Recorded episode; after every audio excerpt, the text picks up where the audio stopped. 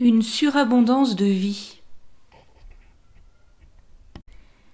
Il y a beaucoup de mouvements dans ces scènes évangéliques, ceux de Jésus qui monte et qui descend d'une barque, ceux de la foule qui se presse sur les bords du lac pour écouter Jésus prêcher, ceux des pêcheurs qui, faisant confiance à Jésus, repartent en mer lancer leurs filets puis les rapportent prêts à craquer, enfin rangent leur matériel pour suivre le Christ, ceux de pierre qui tombent à genoux, même les barques sont en mouvement, elles enfoncent.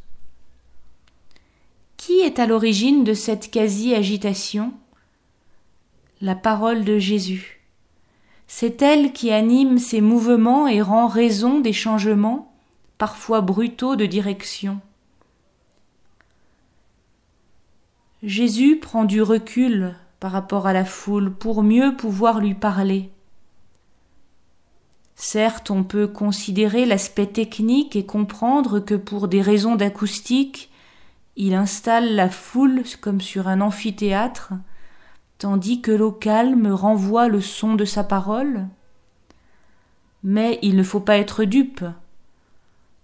Pour l'évangéliste, Jésus est parti dans un autre élément. S'il enseigne à distance ainsi, c'est parce que ses paroles nous parviennent par-delà sa mort-résurrection. Les disciples, eux, ont jeté leurs filets, eux aussi sont à distance, et ils ne prennent pas seulement des poissons, ils sont appelés à tisser des liens avec les êtres humains ils font l'expérience de la surabondance. Ainsi, ils s'efforcent de suivre Jésus, c'est-à-dire correspondre à sa vie, à ses paroles, ils lâchent tout. Quand nous avons fait l'expérience de la parole du ressuscité, de la surabondance de sa vie, tout naturellement, nous lâcherons tout pour plus encore.